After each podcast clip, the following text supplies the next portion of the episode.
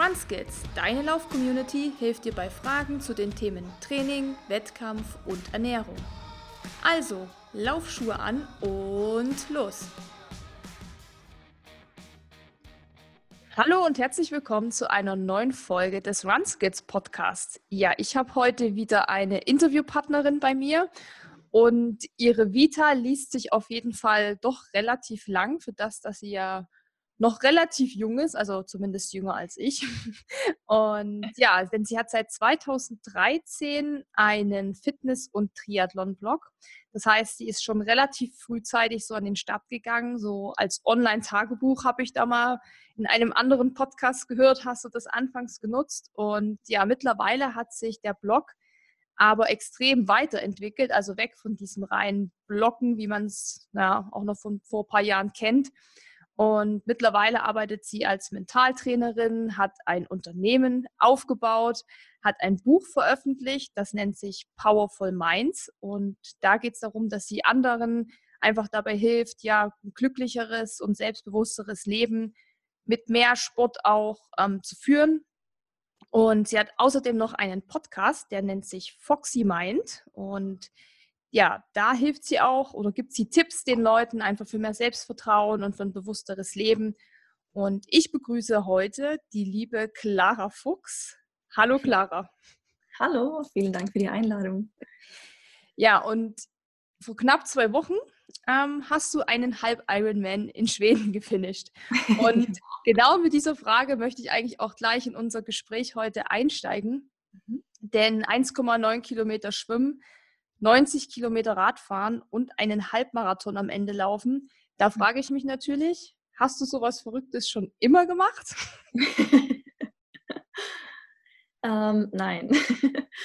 also das hat sich relativ aus dem Bauch heraus ergeben, Ende 2017. Da habe ich mich etwas ausgebrannt gefühlt, vorher in dem Sommer und habe einfach gemerkt, ich brauche ein neues Ziel, ich brauche etwas, was ich für mich machen möchte und ich brauche eine neue Herausforderung, etwas, was mich motiviert.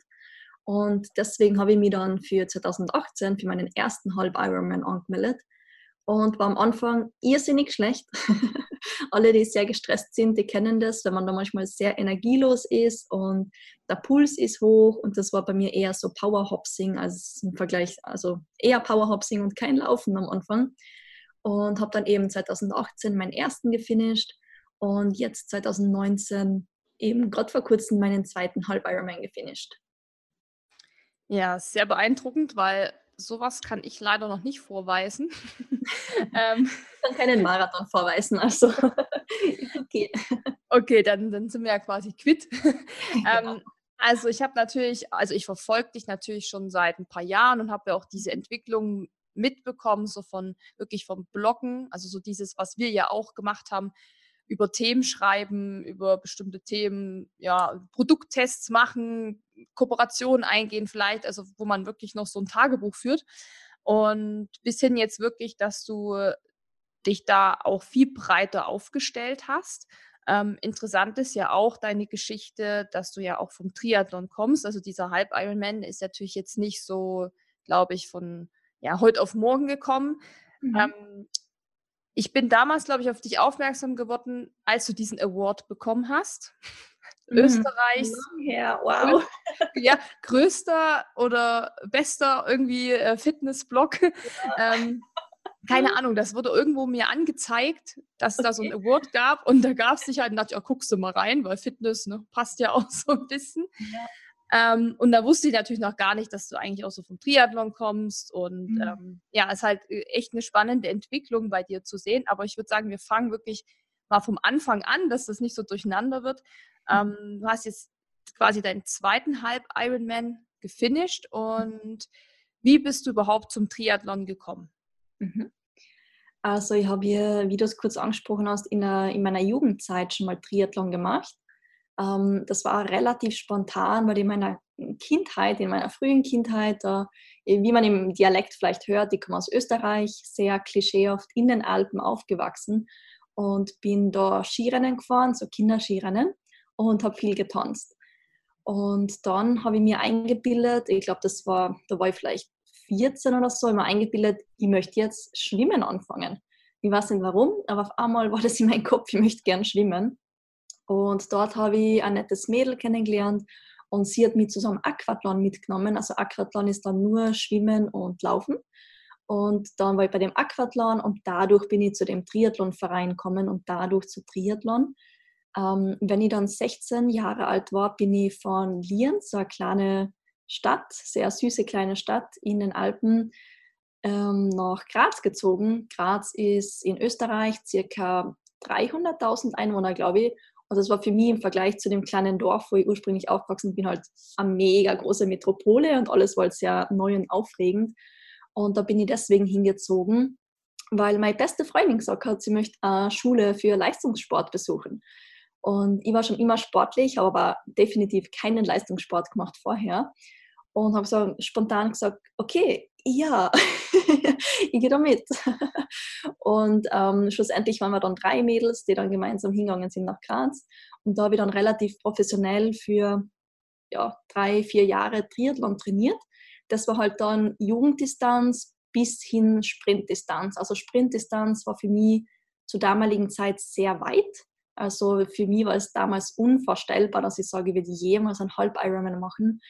Aber mir ist zu dieser Zeit eigentlich gar nicht so gut gegangen. Also ich war da ein bisschen in einer Essstörung drinnen, habe gemeint, ich muss richtig, richtig dünn sein, ähm, habe hab sehr an mir gezweifelt, habe die Trainingsleistung sehr schlecht beim Wettkampf umsetzen können und dadurch bin ich halt aufs mentale Training gekommen, weil ich einfach gemerkt habe, ich bin eine mentale Vollpfeife und muss da was tun, dass ich das besser umsetzen kann.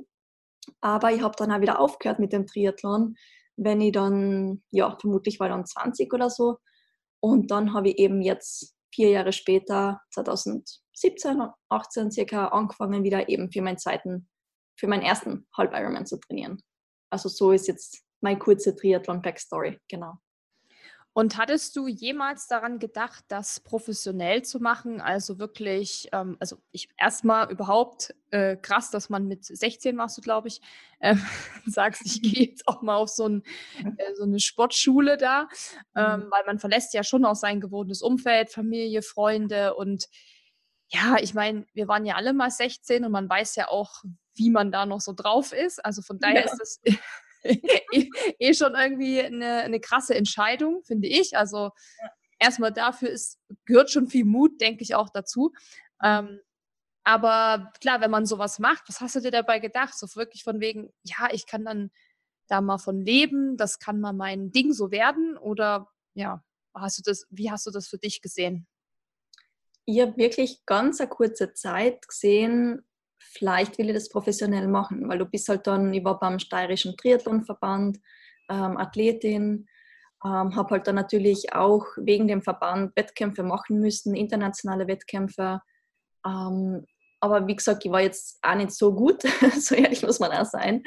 Ähm, habe aber schon, aber ich bin halt, also ich wäre dann relativ schneller ehrgeizig. Da hat man schon auch kurz gedacht, boah, vielleicht ist das etwas, was ich machen möchte, weil Sport war halt schon der Hauptpunkt in meinem Leben zu dieser Zeit und habe für eine kurze Zeit, das war jetzt nicht sonderlich lang, aber wirklich eine kurze Zeit, vielleicht ein paar Wochen, nachgedacht, hey, irgendwie Olympia 2016, das wäre schon richtig cool.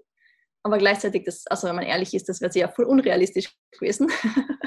und dann eben so mit 19, 20 habe ich eh realisiert, dass ich das nicht machen möchte. Also dass ich schon gern Sport mache, aber ich möchte jetzt nicht Sport zu meinem Beruf machen. Also nicht Sport ist eher ein bisschen mein Beruf jetzt durch den Blog, aber jetzt ohne diesen Leistungsdruck. Also genau, da, wie gesagt, damals bin ich eben schlecht mit dem Leistungsdruck zurechtgekommen und ganz, ganz kurz habe ich mir eingebildet, ich möchte Profisportlerin werden, aber diese Idee war relativ schneller wieder weg, weil ich realisiert habe, na, das ist weder realistisch noch etwas, was ich wirklich machen möchte.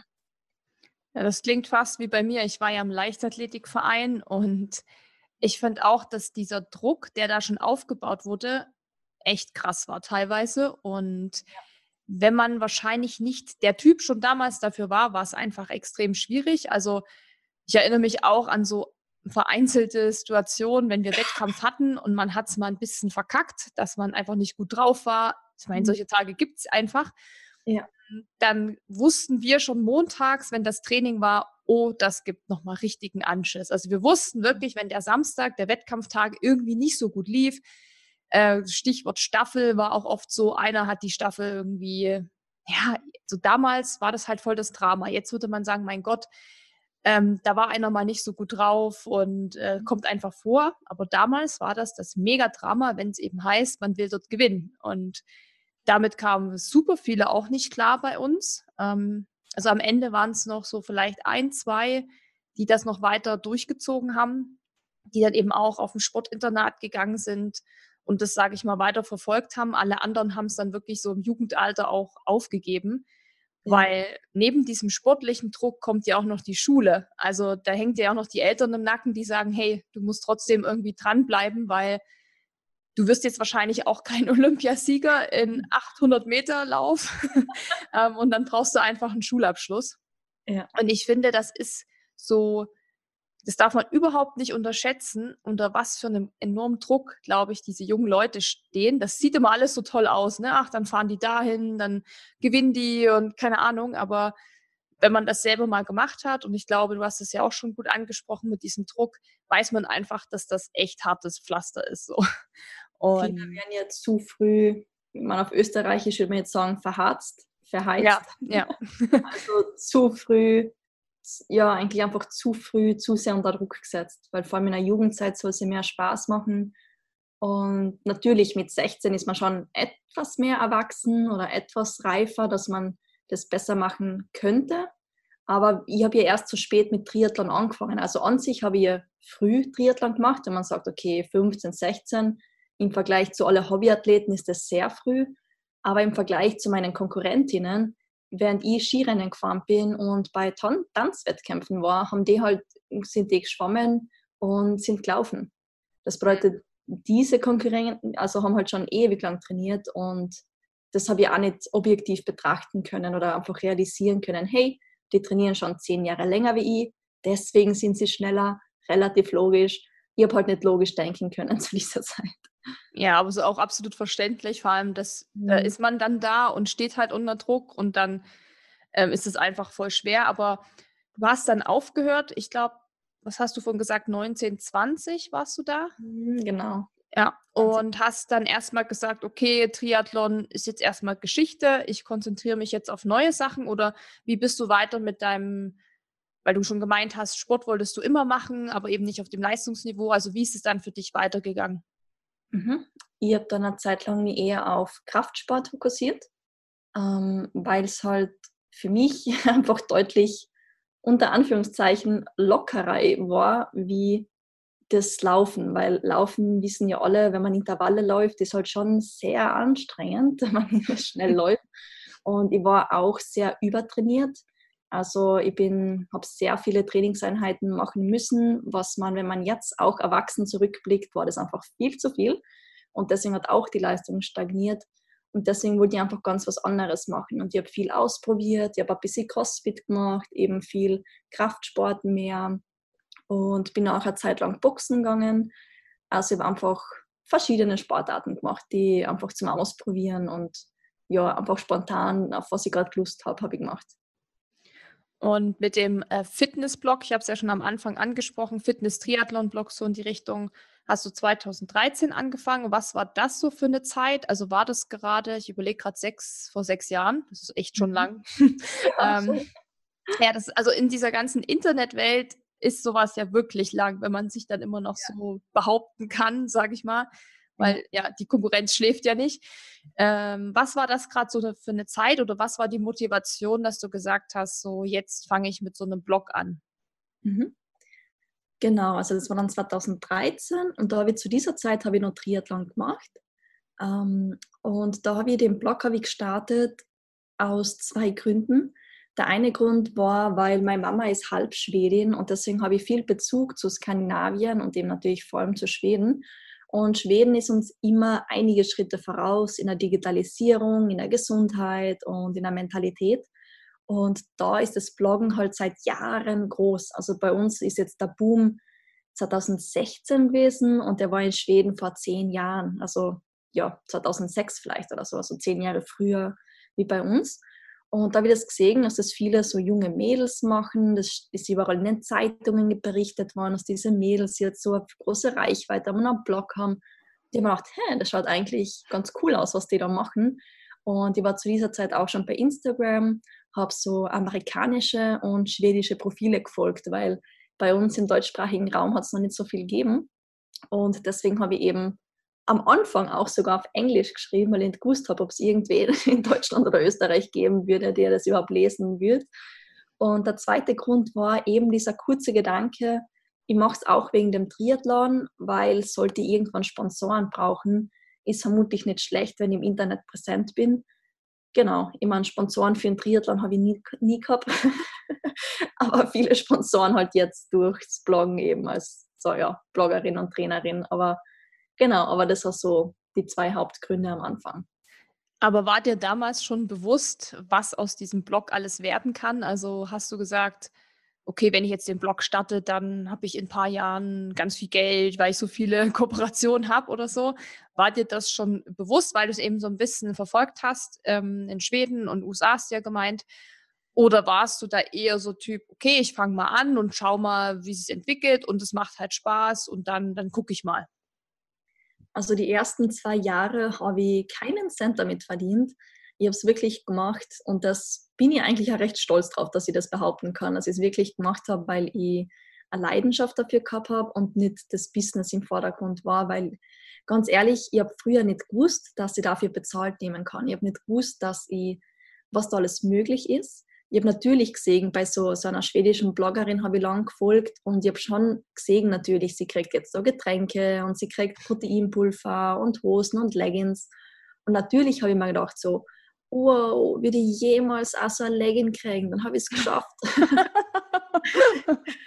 oh ja. Das Endgoal am Anfang. um, ähm, und dann ist aber das Ganze relativ schnell gegangen. Also 2015 sind dann die ersten Anfragen gekommen, weil 2015 war eben der Blogger Award. Und 2016 oder Ende 2015 habe ich mich dann, glaube ich, selbstständig gemacht damit.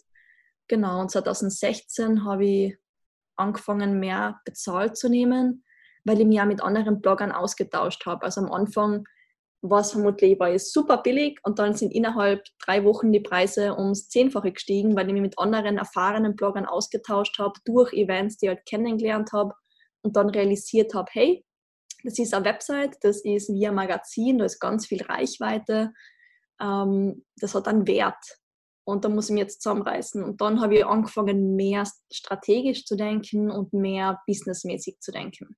Genau.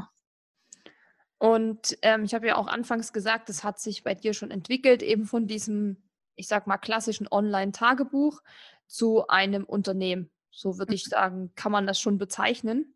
Und vielleicht willst du einfach jetzt nochmal, du hast ja schon gut äh, jetzt beschrieben, was du damals gemacht hast und dass vielleicht so eine Leggings für dich erstmal so ein Live-Goal war. ähm, vielleicht magst du einfach jetzt nochmal den Hörern auch erklären, was du jetzt aktuell, also wirklich die Entwicklung innerhalb von sechs Jahren, was du jetzt machst, was jetzt so dein Hauptding ist? Mhm. Gute Frage. also mein Hauptding, ähm, das, was immer nur im Vordergrund steht, ist halt das Mehrwert bieten. Also der Community auf irgendeine Art und Weise Mehrwert bieten. Und mittlerweile ist der Blog nicht mehr das Hauptmedium, sondern der Podcast. Also, dass ich den Podcast habe, wo ich halt dann meine Tipps und meine, ja, meine Expertise einfach weitergebe. Und natürlich kann ich nicht von Luft und Wasser leben. Und deswegen bin ich, arbeite ich schon mit Firmen zusammen, mit Firmen, die zu mir passen und die ich cool finde. Aber ich habe auch mein Buch und halt Vorträge, mache Workshops, manchmal auch mit Firmen zusammen oder für Firmen, dass ich Workshops und Vorträge halt und ähm, der neue Kernfokus wird auch oder ist mein Online-Kurs und in Zukunft wird es mehr Online-Kurse geben. Also ich möchte einfach das Digitale und das Offline mehr kombinieren. Also ich sage, es gibt die digitalen Online-Kurse, aber es wird auch in Zukunft mehr Offline-Events geben, um die Community anzutreffen. Genau, also so kurz und knapp erzählt. Natürlich ist dann behind the scenes viel, viel mehr Arbeit mit natürlich E-Mails schreiben ähm, und so Sachen, aber das ist einmal im Großen und Ganzen das, was ich mache. Und die Themen, sind die jetzt wirklich noch so Fitness- und Triathlon-lastig oder hast du dich da auch weiterentwickelt? Mhm. Also Triathlon steht bei mir fast gar nicht mehr im Vordergrund, sondern es war wirklich vor sechs Jahren das Kernthema. Ähm, dann habe ich sowieso nichts mit Triathlon am Hut gehabt. Und erst jetzt wieder lasse ich es ein bisschen mit einfließen, aber jetzt nicht so sehr. Also nur, dass ich sage, ich habe den Triathlon gemacht und ich gebe meine Erfahrung weiter, aber ich will mich jetzt auch nicht positionieren als Tri Triathlon-Expertin, weil das bin ich ja nicht, sondern meine Kernthemen sind jetzt das mentale Training und Stress. Und wie bist du zu diesem Thema gekommen? Also du hast es ja ganz am Anfang schon mal angedeutet, dass ähm, du dich da in dieser Zeit, wo du beim Triathlon warst als Jugendliche, auch dann mehr mit diesen Themen beschäftigt hast. Ähm, wie hat sich das dann entwickelt, dass du jetzt so darauf spezialisiert bist? Weil du bist ja auch, ähm, korrigier mich, wenn ich es falsch sage, Diplom-Mentaltrainerin. Mhm. Und da muss man ja erstmal hinkommen. Also das, du musst ja auch irgendwas gelernt, studiert haben wahrscheinlich jetzt in dem Fall. Ähm, wie hat sich das so ergeben? Genau, also ich habe ähm, einfach, als wir am Anfang hat es mich einfach selbst sehr interessiert, weil ich habe zwar schon von außen immer gehört, ja Clara, glaub an dich, Clara, sei selbstbewusster, aber ich habe nie verstanden, wie, wie geht das? Und das war immer so die große Frage, die ich mir dann gestellt habe, wie kann ich das schaffen? Und dann habe ich einfach ganz simpel angefangen zu googeln, wie wird man selbstbewusst und habe einen Online-Kurs gemacht von Tony Robbins, ähm, habe Bücher gelesen. Also es ist, ist eine Mischung, also was ich viel gemacht habe, ist ein bisschen eine Mischung aus NLP, ähm, Mentaltraining, genau und Persönlichkeitsentwicklung. Und das zusammen habe ich einfach ja, über die Jahre vertieft und auf dem Blog auch weitergeben und das ist ja dann fast wie ein Selbststudium, wenn man sagt, man liest sich ein Buch durch, man fasst es zusammen und gibt es in Form von Tipps auf dem Blog weiter. Also der Inhalt wird halt dann wirklich ja gefestigt. Und natürlich wird es dann auch noch mehr gefestigt, wenn du das mit Menschen erarbeitest, mit Kunden arbeitest. Und dann habe ich auch die Ausbildung gemacht zur, Diplom zur diplomierten Mentaltrainerin. Genau, und ich studiere Sportwissenschaften an der Uni da ist das mentale Training leider nicht sonderlich im Fokus, da haben nur ein bisschen Sportpsychologie. Ähm, da ist der Fokus mehr auf der Sportwissenschaft, aber das lässt sich ganz gut kombinieren. Und findest du, dass Mentaltraining allgemein gerade im Bereich Sport einfach eine viel größere Bedeutung kriegen sollte? Weil du auch gerade meintest, ja, im Studium wird das so kaum bis gar nicht behandelt. Mhm. Also im Sport, denke ich, sind die Menschen schon relativ offen für das mentale Training. Also da ist es ja eher nur halbwegs normal, dass man sagt, dass sich ein Triathlet jetzt sagt, okay, jetzt hole ich mir auch einen Mentaltrainer für zwei Stunden oder so, um, um ein Problem zu erarbeiten. Ähm, ich glaube, dass es eigentlich viel wichtiger wird für den Alltag, für den Alltagsmenschen, weil Stress oder Sachen, die wir zu erledigen haben, Präsentationen, da sind wir ja oft gestresst. Da haben wir auch wettkampfähnliche Situationen, wo man zum Beispiel nur eine Chance hat. Da muss man abliefern, da muss man fokussiert sein. Also es hätte auch sehr viel Potenzial im Arbeitsleben, im Berufsleben. Nur ich glaube, im Sport ist es einfach nur ein bisschen offener. Da ist man einfach, möchte man einfach wirklich seine Leistung verbessern und so denkt man vielleicht noch nicht im Berufsleben. Also für mich ist das Thema Mentaltraining auch sehr wichtig im Sport, wie du es schon ganz gut gesagt hast. Da sind die Leute, denke ich, auch offener. Und ja, so für mich privat zum Beispiel kann ich dann eher was mitnehmen, weil ich es eben aus dem Laufbereich dann kenne. Also weil ich eben Sachen, die ich im Laufbereich anwende, auch auf meinen Alltag übertragen kann, sodass ich im Prinzip ja auch was davon habe im Alltag. Sicherlich ja. gibt es da nochmal, äh, sage ich mal, auch spezifischere Gebiete vielleicht im Mentaltraining, die dann auf andere Situationen, wo ich da nochmal mehr trainieren müsste vielleicht, aber an und für sich kann ich das ganz gut immer auch, ja, so für mich übertragen. Ähm, und du hast schon angesprochen, dass du ja jetzt mittlerweile viel auch offline machst. Also die Online-Kurse sind das eine, die den Mehrwert bieten, dann über den Podcast zum Beispiel. Ähm, was sind so Offline-Projekte, die du machst? Die gehen wahrscheinlich auch in Richtung Mentaltraining, Persönlichkeitsentwicklung oder was muss man sich da vorstellen, was du tust? Genau, also ich habe Seminare schon ausprobiert. Also ich bin jetzt, muss man auch sagen, in meinem Anfangsstudium sozusagen meiner, ähm, im Anfangsstadium, wollte ich sagen, mit Studium, Anfangsstadium sozusagen meiner Karriere und ich probiere auch sehr gern viel aus herauszufinden, was macht mir schlussendlich ja wirklich Spaß und was weniger. Und habe auch schon einzelne Seminare gemacht für kleine Gruppen, ähm, dass ich sage, ich mache nur eine kleine Fokusgruppe mit höchstens zehn Leute und da dafür den ganzen Tag. Also die Tage sind dann auch, auch sehr intensiv. Und da beschäftigen wir uns dann eben über das Thema Selbstbewusstsein, aber auch über das Thema Ziele, weil ich auch Ziele sehr wichtig finde, wenn man etwas hat, was einen motiviert und auch voran, vorantreibt. Und auch eben für, meine Online, für meinen Online-Kurs, für meinen Selbstbewusstsein-Online-Kurs habe ich bis jetzt in diesem Jahr auch Offline-Events veranstaltet, also für die Teilnehmer. Das wird für, vielleicht nicht für immer so sein, aber zumindest in diesem Jahr habe ich wirklich das Commitment gehabt, dass ich für diese Teilnehmer auch etwas mache. Und da geht es einfach darum, dass ich die Community vor allem auch kennenlernt, weil digital ist super, man kann es von überall aus machen, aber schlussendlich das, was den Menschen auch glücklich macht, ist der menschliche soziale Kontakt. Wir sind soziale Wesen und wenn wir mit Gleichgesinnten reden können, vor allem meine Themen sind ja dann aktiv, das ist ja dann mentales Training, Selbstbewusstsein, Selbstliebe, das ist ja nicht etwas, was man tagtäglich im Büro beim Kaffee anspricht, sondern da geht es halt meistens in die Tiefe, kann er emotional werden. Und da ist dann ganz cool, wenn man ja eigentlich eine Community hat, Menschen hat, die einen verstehen. Aber wenn wir unterschiedlich sind, gleichzeitig sind wir, sind wir uns auch alle ähnlich und haben ähnliche Herausforderungen und deswegen ist es meistens sehr, sehr wertvoll, dieser Kontakt mit diesen Gleichgesinnten. Und ich habe äh, vorhin mal bei dir noch ein bisschen auf deinem Instagram-Kanal ges gestalkt, kann man sagen. ähm, einfach mal so, um nochmal so einen Überblick auch zu bekommen, ähm, weil du da ja wirklich schon lange bist. Du meintest vorhin, glaube ich, 2013 warst du da schon. Mhm. Ich glaube, ich hatte mein erstes Insta-Profil 2012 und das ist, kann ich nur bestätigen, was du gesagt hast. Da war einfach nur englischsprachige Accounts und ja. viel auch Food. Food war auch so ein Riesenthema. Food, ja. Deshalb haben wir am Anfang auch nur Porridge und Oatmeal gepostet, weil das war halt so gerade der, der absolute Shit zu der Zeit.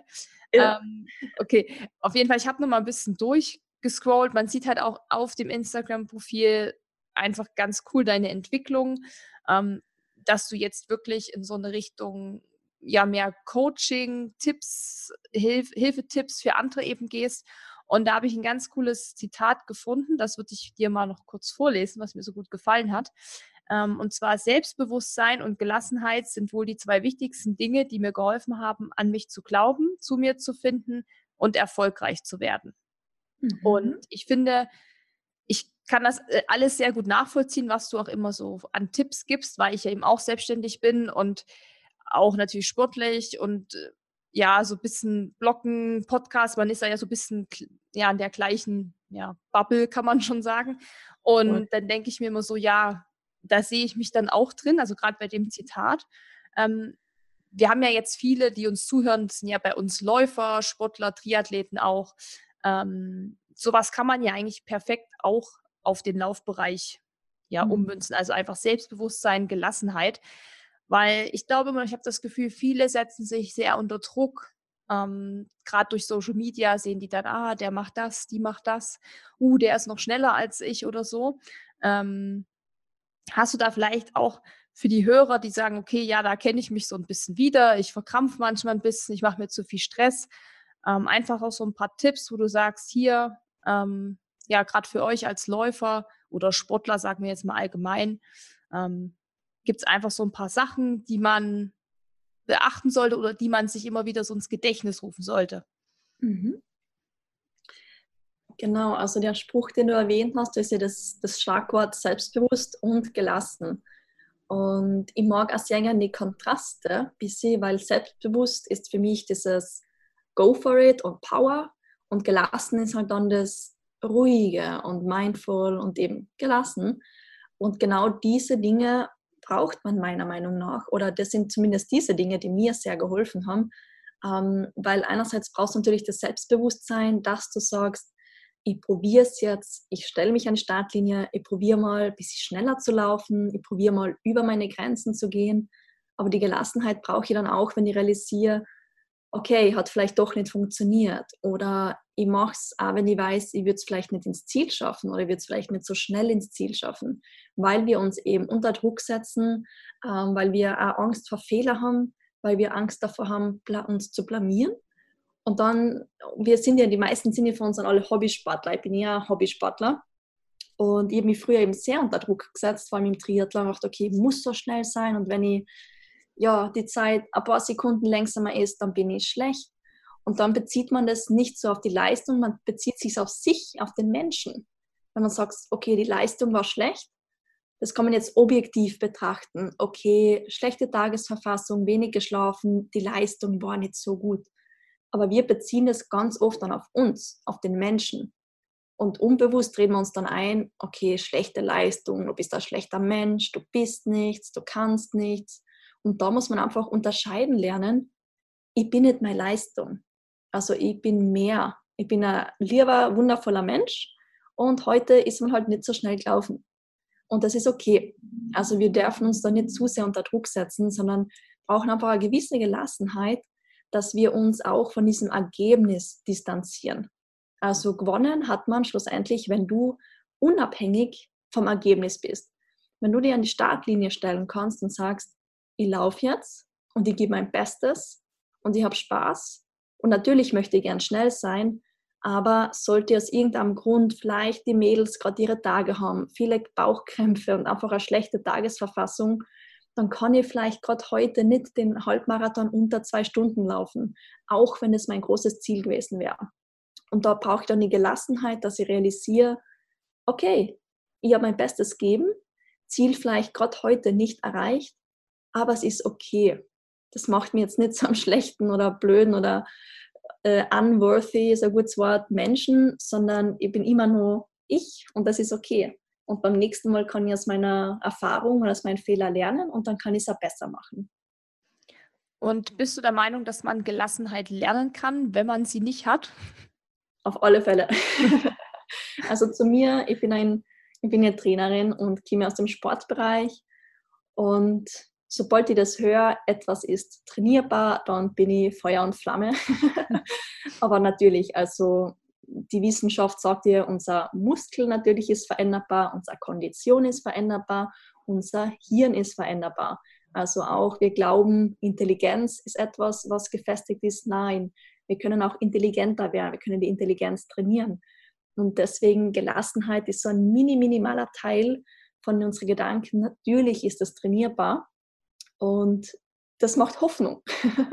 da muss man nicht sagen, ich bin so und das ist für immer so. Dann hat man ein bisschen so das Fixed Mindset, kann man es nennen, dass man sagt, okay, man schränkt sich selber ein.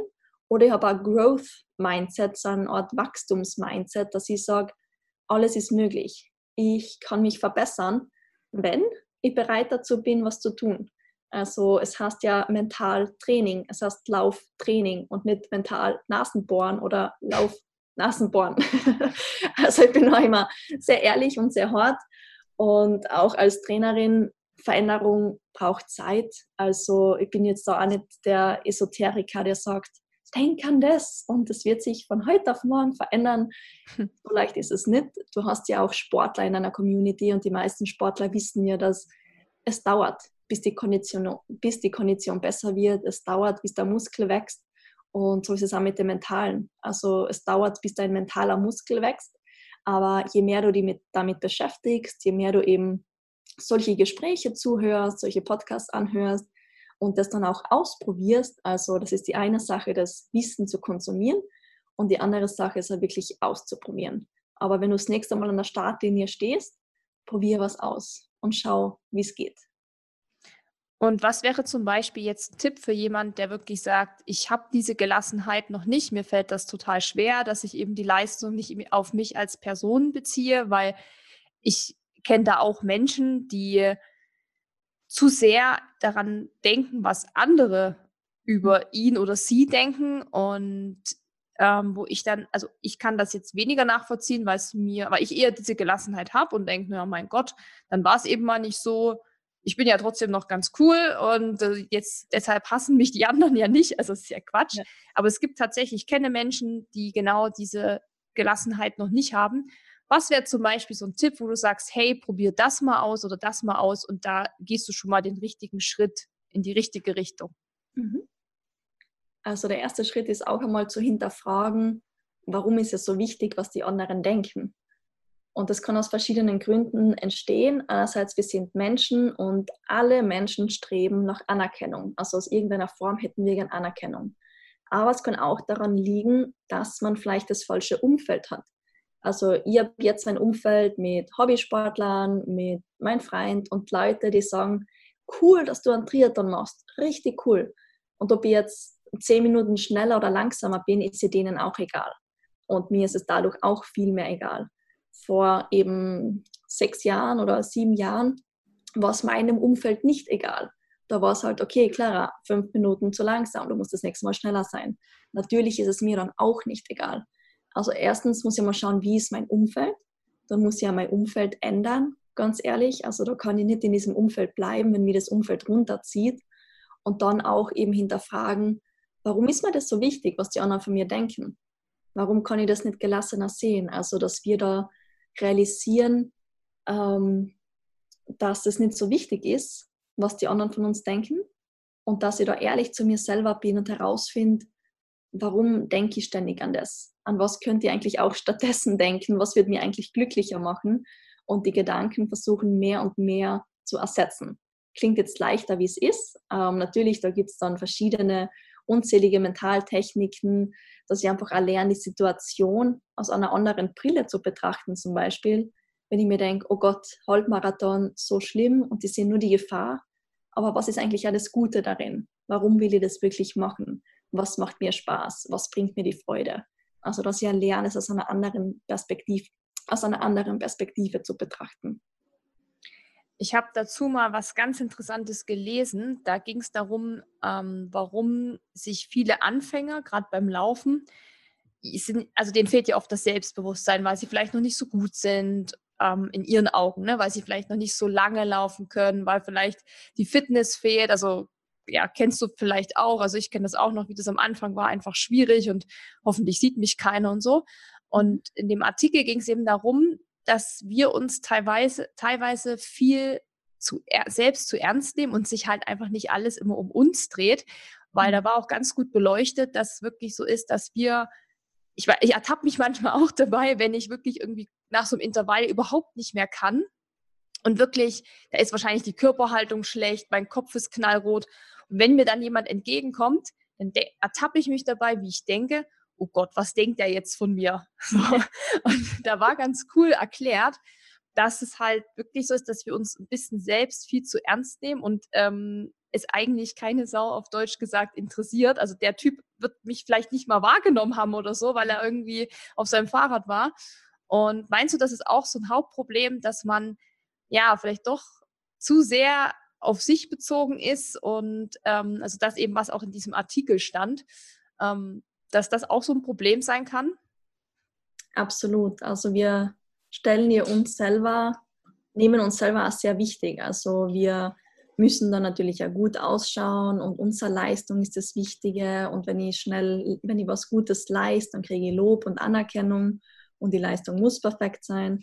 Und dann vergessen wir eben die Freude in den Vordergrund zu stellen und vergessen wir, uns nicht so ernst zu nehmen. Also ich habe das recht früh gelernt, dass, ich, dass es okay ist, wenn man beim Sport nicht schön ausschaut, weil ganz ehrlich, wer schaut beim Sport schön aus? Das schaue ich jetzt auf den Instagram-Fotos, weil da bin ich geschminkt und da habe ich genau die Körperspannung, wenn der Fotograf die Kamera abdrückt. Aber im echten Leben, noch am Triathlon, da hat man sich vielleicht angepinkelt, da hat man sich Gel angeschüttet, da ist man voller Schweiß, da schaut man nicht hübsch aus und da läuft man auch nicht mehr so gut. Und das ist auch okay. Und das ist aber auch die Realität und das vergessen wir manchmal. Und dann nehmen wir uns auch unglaublich ernst, wie du es schon angesprochen hast. Also wir glauben die ganze Zeit, oh Gott, was denkt diese Person von mir? Und das denkt sich aber jeder. Das bedeutet, die anderen denken ja auch nicht, jetzt läufst du vorbei, was denkt die, also, was würde ich jetzt sagen? Jetzt bin ich da ausgegangen. Genau. Also, also wenn der bei dir vorbeiläuft, denkt sich diese Person auch vermutlich, oh Gott, was denkt jetzt sie von mir? Und du denkst dir, was denkt er von mir? Anstatt sich einfach auf sich selber zu fokussieren. Und da geht es dann beim mentalen Training eben, dass ich die Aufmerksamkeit auf andere Dinge lenke, dass ich die Aufmerksamkeit zum Beispiel auf meine Atmung lenke, die Aufmerksamkeit vielleicht auf meine Lauftechnik lenke, dass ich mich einfach mehr konzentriere und mich auf das fokussiere, was ich beeinflussen kann. Ich kann nicht beeinflussen, was diese fremde Person von mir denkt, aber ich konnte beeinflussen, wie mein Laufschritt ist, wie ich den Fuß aufsetze, wie ich atme, an was ich denke oder etwas, an was ich bewusster denke. Diese Dinge kann ich beeinflussen. Aber was diese Person von mir denkt, kann ich nicht beeinflussen. Und ich glaube, die neue Harvard-Studie sagt, wir denken zwischen 50 und 80.000 Gedanken pro Tag. Und wenn jetzt irgendeine Person 20 Mal an dich denkt, dann sind es immer noch nur 0,0 0,4% oder 0,01%, irgend sowas. Das bedeutet, das ist so ein geringer Anteil, was diese Person vielleicht an die denkt. Das ist einmal, erwähnt sie das dann beim Abendessen und denkt sich, boah, heute habe ich diese Person gesehen beim Laufen, die hat so einen roten Kopf gehabt. Und dann lachen die Kinder, haha, voll witzig. Und dann ist es wieder egal, weil niemand weiß deinen Namen, niemand weiß, wer du bist. Und das war's. Und da sollten wir eben uns nicht mehr so ernst nehmen und nicht so wichtig nehmen und andere Dinge in den Vordergrund stellen, andere Dinge, die wichtiger sind, in den Vordergrund stellen. Zum Beispiel, ich gehe jetzt laufen, weil ich fit sein möchte, dass ich mit meinen Kindern noch möglichst lang spielen kann. Oder ich möchte jetzt laufen gehen, um gesund zu sein, dass ich noch ein langes, glückliches Leben mit meinem Partner führen kann. Und dann wird der Grund auf einmal viel größer und viel wichtiger und dann ist das im Vordergrund und nicht, ich habe einen roten Tomatenkopf, oh mein Gott, ich bin so langsam. Also ich muss meine Aufmerksamkeit bewusst steuern lernen. Dann habe ich es geschafft. Ist halt wirklich die Frage, wo solche Gedanken auch immer herkommen. Ne? Also, dass man wirklich sagt, okay, ich, ich fasse jetzt den Entschluss, regelmäßig laufen zu gehen. Und das ist am Anfang eben schwierig, weil man vielleicht noch nicht die Grundfitness hat. Und dann ist halt wirklich die Frage, wo kommt es her, dass man sich über so einen Mist eigentlich Gedanken macht, weil man ja eigentlich ganz andere Probleme hat, nämlich, dass man vielleicht noch nicht so die Puste hat, dass man schnell außer Atem kommt. Und stattdessen, also anstatt man sich auf diese Sache konzentriert, denkt man die ganze Zeit nur, hoffentlich sieht mich keiner, hoffentlich treffe ich niemand von der Arbeit. Ich meine, selbst wenn man jemanden von der Arbeit treffen würde, ist ja eigentlich nur die Angst wahrscheinlich da, dass man sagt, der könnte dann blöd über mich denken. Aber was du auch schon sagst, ähm, dann denkt er kurz irgendwie was über dich, aber dann war es das auch schon wieder. Also er wird wahrscheinlich den ganzen Tag darüber nachdenken, wie du da außer Puste warst. Und was ich zum Beispiel gelernt habe, einfach jetzt, dass man mit den Jahren, also je älter man wird, umso mehr gelassener wird man, habe ich das Gefühl. Also das, was mich auch vor fünf, sechs Jahren noch mega mitgenommen hat oder wo ich gedacht habe, oh mein Gott, und was hat der jetzt gedacht, ist jetzt schon deutlich besser.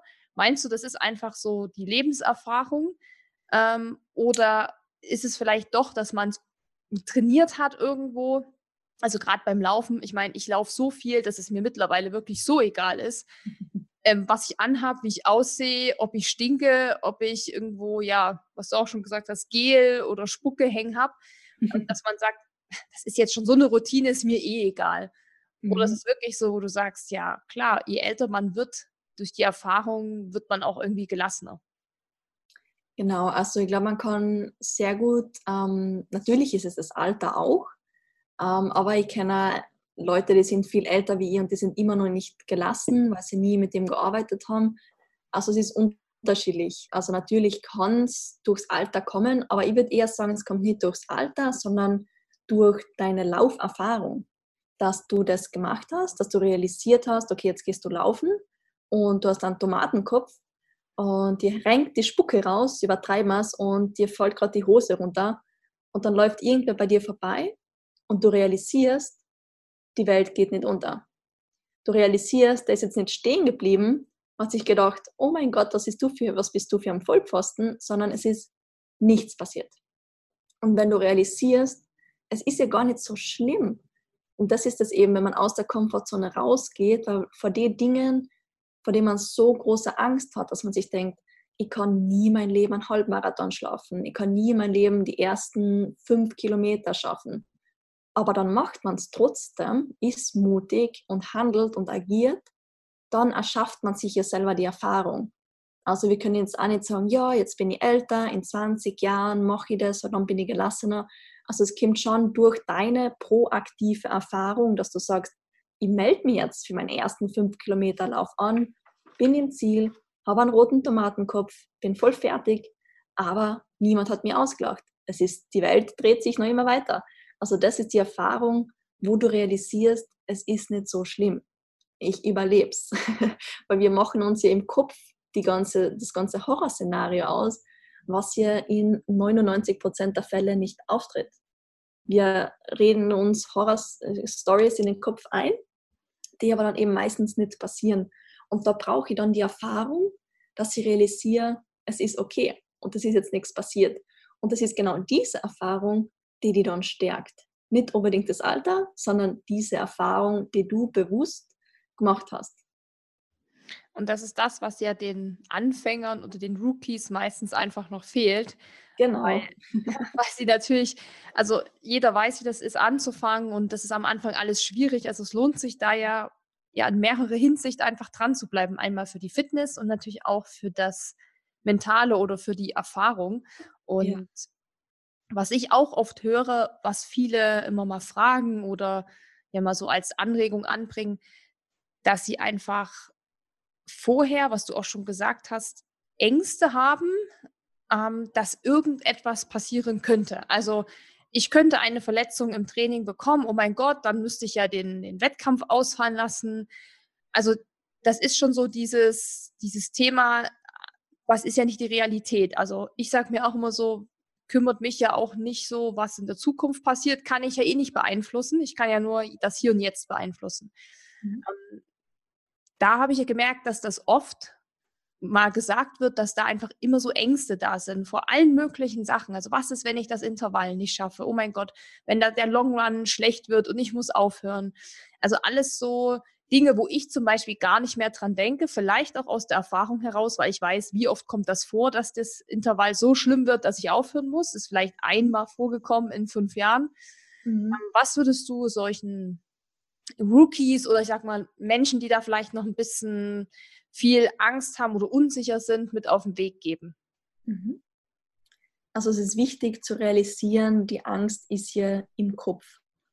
Also früher haben wir, also jetzt ganz früher der Urmensch, der diese Angst gebraucht. Unser Hirn hat das wirklich gebraucht, weil ich muss aufmerksam sein, ich muss ein bisschen ängstlich sein, weil was, wenn hinter diesem Baum jetzt der Löwe rausspringt?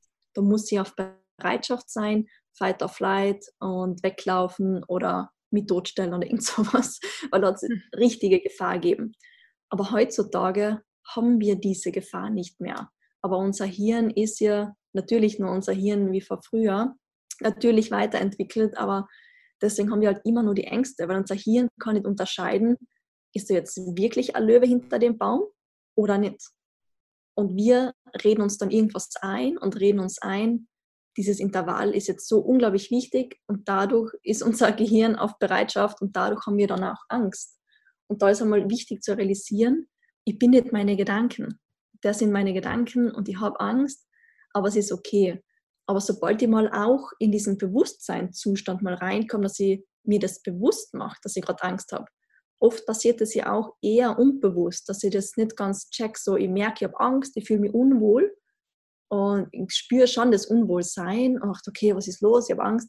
Aber ich nehme es jetzt auch wieder nicht ganz bewusst wahr, dass ich sage, wow, ich halte kurz inne und mache es mir bewusst, ich habe Angst, sage mir selber, es ist auch okay. Also es geht jetzt auch nicht darum, dass ich sage, Angst ist was Schlechtes oder du darfst keine Angst haben. Natürlich darfst du Angst haben. Wir sind ganz normale Menschen. Ich habe auch Angst, also völlig okay. Es geht nur darum, was ich dann auch mache dass ich mir selber einrede und sage, hey, ich habe Angst, es ist okay und ich handle trotzdem. Gleiche mit der Nervosität. Ich bin nervös und das ist okay. Ich darf nervös sein, ich mache es trotzdem. Darum geht es, dass ich mir einfach auch selber die Erlaubnis gebe und sage, ist okay. Also ich muss jetzt nicht das Drama draus machen, sondern ich nehme es wahr und spüre es und mache es dann trotzdem. Also das ist schon mal ein guter Tipp für alle, die eben vor Angst manchmal nicht an die Stadtlinie können. Ja. es gibt es gibt's ja tatsächlich auch vieles. Ähm, das sind ja auch alles Sachen, ist ja jetzt hast du ja gesagt, so Mentaltraining, was man regelmäßig trainieren muss auf jeden Fall. Ähm, was du auch in deiner Project Me Academy machst, nehme ich mal an.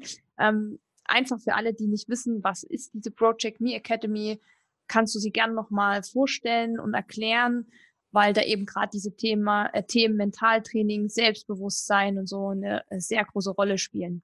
Mhm. Genau, also die Project Me Academy, sozusagen Projekt Ich Academy, da geht es darum, dass du zu mehr Selbstliebe und mehr Selbstbewusstsein kommst und dadurch deinen inneren Stress senkst.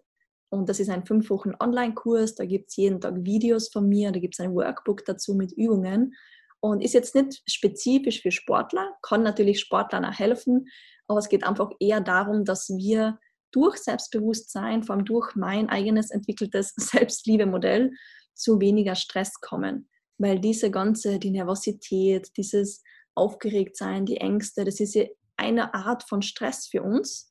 Und natürlich, wenn ich Angst habe vor Fehler, wenn ich ständig meine Entscheidungen aufschiebe, weil ich Angst habe vor Entscheidungen, wenn ich nicht weiß, was ich mit meinem Leben machen soll, dann wird das eine Art von Stress.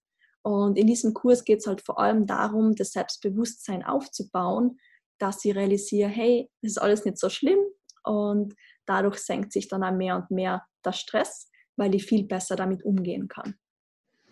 Das heißt aber auch für Läufer oder so ist, es, ist die Project Me Academy genauso dann geeignet, dass du sagst, klar, das kann man ja auch vom Alltag ähm, in den Sport übertragen. Genau, absolut. Also wenn ich im Alltag ein besseres Selbstbewusstsein habe, das also die, die Sachen, die wir machen, kann ich für den Sport anwenden oder für den Alltag. Also da ist, ist man völlig frei, wo man das schlussendlich anwendet. Aber die Methoden, die Übungen, ähm, die Coaching-Übungen sind natürlich dazu da, um dein Selbstbewusstsein zu stärken, deine Selbstliebe zu stärken. Und dann Stress, senkt sich dein innerer Stress und diesen Stress hast du vielleicht im Sportbereich oder im Arbeitsleben und dort, wo du den halt bewusst senken möchtest, kannst du ihn dann senken. Aber natürlich die, die ganzen Lebensbereiche beeinflussen sich hier gegenseitig. Also wenn ich gerade ein schlechtes soziales Leben habe, dann kann sich das auch negativ auf die Arbeit auswirken oder negativ auf den Sport oder umgekehrt. Also das beeinflusst sich ja alles sehr ziemlich stark gegenseitig auch.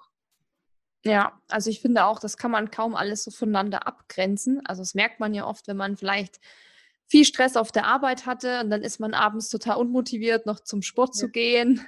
Oder das, es wird dann nicht so, weil man sich sagt, verdammt, der Tag war schon so hart und jetzt ähm, ist das. Training auch noch so hart. Ja. Also ich finde auch, dass man das kaum, dass man da kaum Unterscheidungen machen kann, weil eben ja auch das ganze Training also gerade jetzt, viele befinden sich jetzt ja schon wieder im Marathontraining für die Herbstsaison. Das ist ja so in dem ganzen Plan, in dem ganzen Lebensplan mit integriert, dass man das alles gar nicht mehr so abgrenzen kann. Also genau. ich kenne jetzt niemanden, der das so gut voneinander trennen kann, dass es dann irgendwie, ja, beim Sport immer richtig geil läuft und in dem anderen Bereich vielleicht äh, nicht. Und ja, die Project Me Academy ist quasi jetzt ja, für alle, die da eben sagen, okay, da möchte ich noch ein bisschen was nachholen, da habe ich noch Lernbedarf auch. Wann kann ich da starten? Kann ich da jederzeit mitmachen oder gibt es da einen bestimmten Starttermin? Mhm. Genau, also wir haben bis jetzt immer gemeinsame Starttermine gemacht und im Ende August gibt es dann wieder einen neuen Start und du kannst dich auf die Warteliste eintragen oder bei mir bei Instagram vorbeischauen, falls du Fragen hast einfach unter www.projectmeacademy.com findet man mehr Infos und da kann man sich auf die Warteliste eintragen. Und wenn man auf der Warteliste eingetragen ist, kriegt man auch einen exklusiven und geheimen Rabatt und kriegt auch als erstes Zugang zu den Lektionen, wenn wir wieder gemeinsam damit loslegen. Und wie sind so ungefähr die Inhalte? Kannst du einfach mal einen kurzen Abriss geben, was man da so alles für Themen behandelt? Mhm. Genau, also die Themen sind einerseits, ähm, dass man ein bisschen wieder zu sich selber findet, dass man realisiert, wer bin ich, was ist mein wahres Ich, laufe ich gerade eher mit einer Maske durch die Welt, dass ich ja nicht meine Meinung sage, dass ich nicht wirklich preisgebe, wer ich bin, nicht mein authentisches Ich zeige. Wir haben auch Themen wie Loslassen, Glaubenssätze ändern, Themen, Sachen akzeptieren, aber dann geht es auch weiter mit Ziele setzen, dass ich herausfinde, was ich mehr mit meinem Leben machen möchte, dass ich viel mehr proaktiv handeln lerne. Und dann geht es auch ums Thema Kommunikation, weil auch Kommunikation sehr wichtig ist im Arbeitsleben, im Sportleben. Ähm, einerseits die Kommunikation mit mir selber, also meine innere Sprache, aber auch die Kommunikation mit anderen Menschen, weil viel zu oft, wenn man ein schlechtes Selbstbewusstsein hat, dann sagt man eben nicht seine Meinung oder man kann, führt keine schwierigen Konversationen.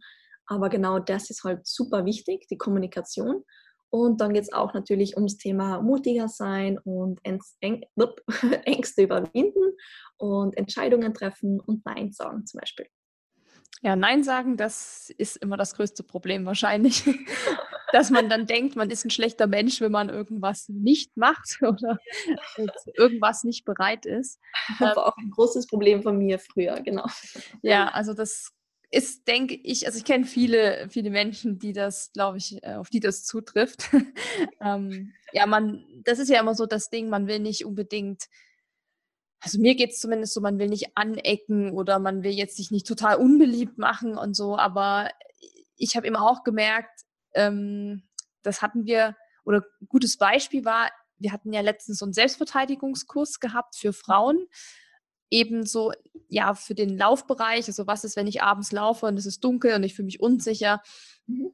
Und da hat der Coach auch was ganz Spannendes am Anfang noch gesagt, da hat er eben so eine Situation beschrieben, wenn zum Beispiel eine Person irgendwo am Rand steht und augenscheinlich irgendwie was hat, also irgendwie mit, ihnen tut der Arm weh oder scheint eine Verletzung zu haben und du würdest vorbeilaufen, würdest das sehen, würdest du natürlich wahrscheinlich erstmal helfen.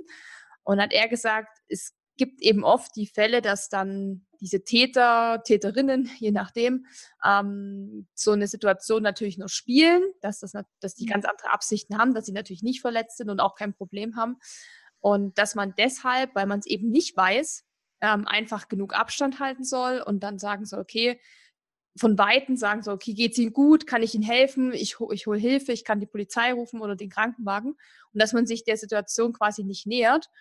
Und da hat er gesagt, was wäre denn im schlimmsten Fall, was passiert, dass man sich bei der anderen Person eben unbeliebt macht oder dass man als unfreundlich oder unhöflich rüberkommt, wenn man eben nicht zu der Person direkt hingeht. Mhm. Und da hat er gesagt, das wäre ja das Schlimmste im Prinzip, was passieren kann, dass irgendjemand denkt, mein Gott, die ist aber unfreundlich, ähm, die will gar nicht jetzt wirklich rankommen. Und hat auch gesagt, und das sollte man sich einfach bewusst machen, dass es das wäre das Schlimmste. Mein Gott, dann findet dich halt jemand irgendwie unsympathisch oder, ähm, also jetzt in dem Fall, wenn die Person, die Hilfe gebraucht hätte, vielleicht jetzt kein Täter gewesen wäre oder so, ähm, hätte der sich vielleicht gedacht, ja toll, was ist das für eine, die hätte mir ruhig mal helfen können oder so. Ähm, dass man wirklich da einfach lernen muss, mein Gott, dann ist es so, egal was jetzt jemand über einen denkt. Es kann ja nicht jeder über einen so total gut denken. Und ich glaube, das ist auch das Thema mit dem Nein sagen und so. Ja, dann ist halt jemand, der dich vielleicht mal blöd findet, aber Mai, ich glaube, 95 Prozent finden einen dann noch nett. das, dürfte, das, sollte wahrscheinlich dann eigentlich auch reichen, dass man sich gut fühlt. Ähm, aber das ist wahrscheinlich so wieder der Punkt, dass man sich selbst nicht zu wichtig nehmen sollte. Ähm, ist auf jeden Fall ein ziemlich. Thema Gelassenheit. genau, oder beim Thema Gelassenheit. Ähm, da haben bestimmt viele noch Nachholbedarf. Ich schließe mich da gar nicht mit aus, dass man manches einfach nicht so, so stressig sehen sollte. Ähm, auf jeden Fall ein sehr spannendes Thema. Mhm. Ähm, dazu hast du ja auch ein Buch geschrieben. Das heißt, jetzt habe ich es mir vorhin ja aufgeschrieben, Powerful Mind heißt das Buch. Genau. genau. Foxy Mind ist ein Podcast und Powerful Mind ist das Buch. Und mhm. in dem Buch geht es um die gleichen Themen wie auch in der Academy oder auf deinem Blog oder ist das jetzt wieder was ganz anderes? Vielleicht magst du da einfach noch mal auch kurz was zu sagen. Genau, also in meinem Buch, die Themen sind natürlich ähnlich. Also es geht auch ums Thema Selbstliebe und Selbstbewusstsein. Aber da fließt auch das Sportthema mit ein. Das ist ja im Online-Kurs nicht. Und es ist auch viel persönlicher. Also im Online-Kurs vermittle ich mehr den Inhalt und bei, in meinem Buch ist auch mehr meine eigene Story, wenn es mir eben schlecht gegangen ist, wenn ich sehr gestresst war und auch mit dem geringen Selbstbewusstsein, wie ich mit meiner Story da wieder rausgekommen bin. Aber natürlich sind trotzdem viele praktische Tipps trotzdem drinnen. Und es ist ein super Zusatz zum Kurs zum Beispiel. Ähm, aber es sind auch Trainingsübungen drinnen, also die klassischen Fitnessübungen, es sind Rezepte drinnen, es ist was zum Thema Ziele und zum Thema Gewohnheiten drinnen, weil ich natürlich ein großer Fan davon bin, dass man sagt, man ändert seinen Lebensstil und stellt den langfristig um, was natürlich ein bisschen mühsamer ist und sich nicht gleich gut verkauft wie äh, 10 Tage Crash-Diät. Aber nur so kommt man halt langfristig zum Erfolg. Und deswegen sind ein paar wissenschaftliche Inhalte und Tipps zum Thema Gewohnheiten umstellen drinnen. Genau, und Thema Ziele. Genau, das sind so die Kernthemen in meinem Buch. Also sehr umfangreich, ist Hardcover, hat über 200 Seiten, aber es ist sehr schön geworden, bin sehr happy damit und genau, ich habe schon sehr positives Feedback zum Buch gekriegt. Ja, so oft schreibt man ja auch kein Buch, also das ist schon ist schon mhm. eh eine coole Geschichte an sich. Und ja, du hast ja medienübergreifend äh, fasst du quasi die Themen auch zusammen. Also du hast den Kurs, du hast das Buch, du hast den Blog und du hast natürlich den Podcast, ähm, Foxy Mind.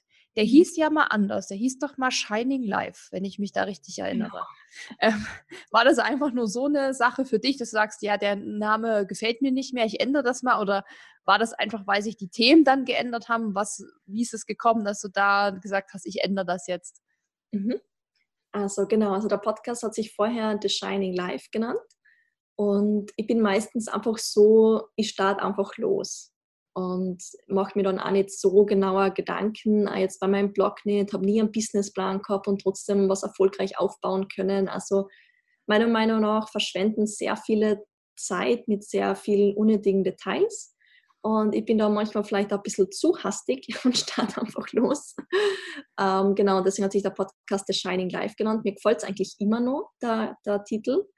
Ähm, habe es dann aber ein bisschen spezifischer von der Thematik her gemacht, deswegen Foxy mit meinem Namen, Fuchs und auch ein bisschen so das schlaue, intelligente Mind, ähm, weil es halt mehr ums Mentale gegangen ist oder geht, mein Podcast. Allerdings muss ich auch gerade wieder ehrlich sagen, ich bin gerade wieder in so einem Umschwung, wo die Nische jetzt ein bisschen größer wird, wieder mehr in den Bereich Gesundheit und eben Stress und mental. Vielleicht benenne ich ihn irgendwann wieder um, ich habe keine Ahnung, aber ja, mal schauen. Aber genau, ich habe einfach umgeändert, weil die, das Thema spezifischer geworden ist. Und deswegen ja. hat es einfach besser gepasst.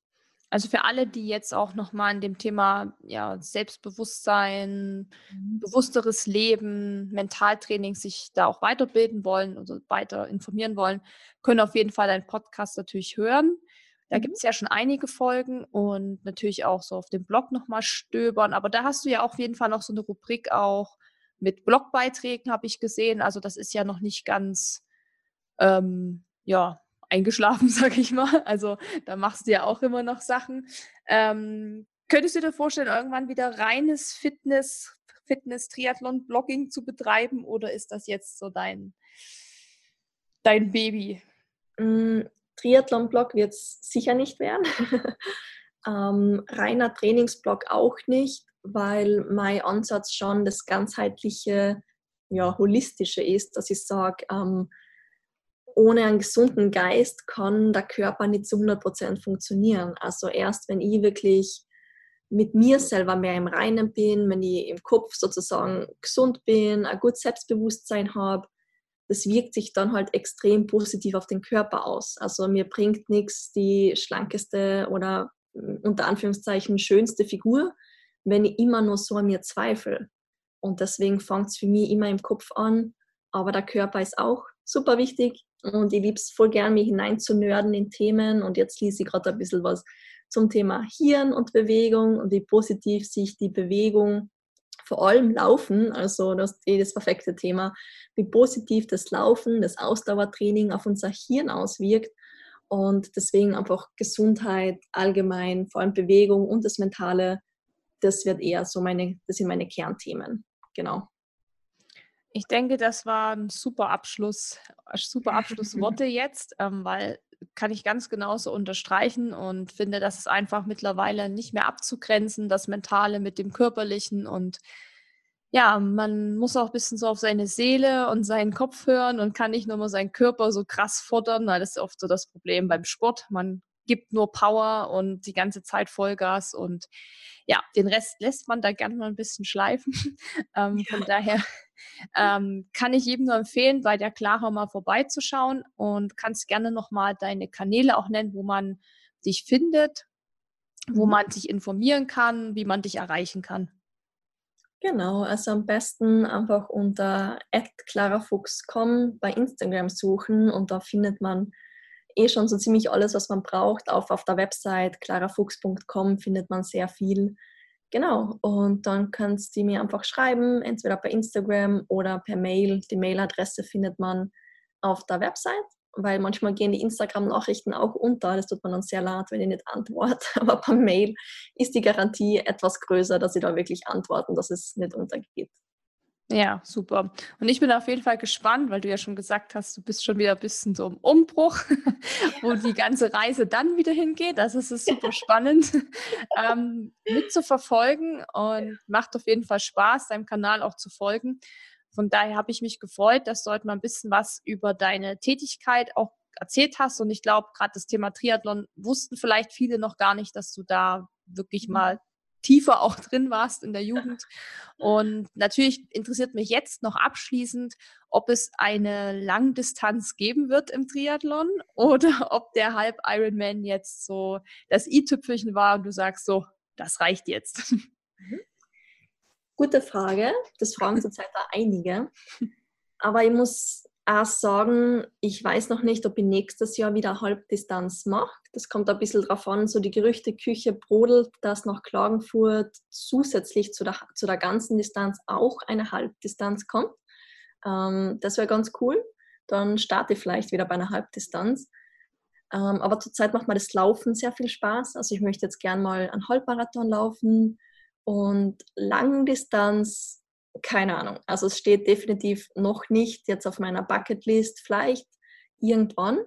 Aber ich muss auch sagen, ich habe das Gefühl, ich brauche mehr Trainingsjahre, dass ich wirklich sagen kann, ich könnte es jetzt machen, ohne dass ich jetzt verletzt wäre. Also auch Marathon zu laufen wäre für mich jetzt schon heftig. Also ich kann einen Marathon, mittler einen Halbmarathon mittlerweile gut laufen, ohne dass ich sage, am nächsten Tag bin ich kaputt oder tot. Aber ein Marathon zu laufen, das wäre jetzt schon relativ heftig und eine Langdistanz ist vom Training her schon sehr zeitaufwendig. Und ich weiß nicht, ob ich so viel Zeit, ehrlich gesagt, gerade in den Sport investieren möchte. Vor allem habe ich gerade wieder eine große Leidenschaft mit Yoga und das macht mir gerade voll viel Spaß. Also Yoga und Laufen ist es vielleicht zumindest einmal im nächsten halben Jahr. Und dann schauen wir, ob Klagenfurt jetzt eine Halbdistanz nach Österreich äh, Österreich bringt oder nicht. Mal schauen. Also es ist ja noch nichts ausgeschlossen. Ich meine, du bist ja noch mega jung, da kann ja noch einiges kommen und genug Zeit. eben vor allem, wenn man jetzt alles macht, ist ja irgendwie dann auch langweilig, weil ja, mhm. was macht man dann mal später, wenn man schon alles irgendwie erreicht hat? Ja, es ja. bleibt auf jeden Fall spannend. Das werde ich auch mitverfolgen. Ähm, und ja, bedanke mich auf jeden Fall für das Interview und dass du dir die Zeit genommen hast heute, dass wir ein bisschen quatschen.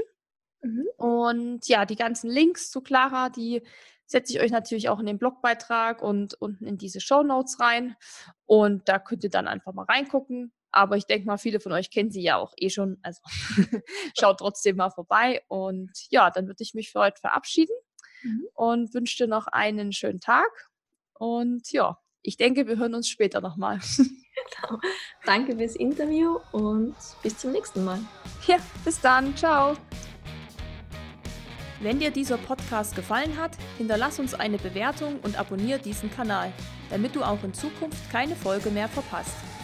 Für noch mehr Motivation und Trainingstipps folge uns auf Instagram unter dem Namen RunSkills sowie auf Facebook und Pinterest oder besuche unsere Website www.runskills.de.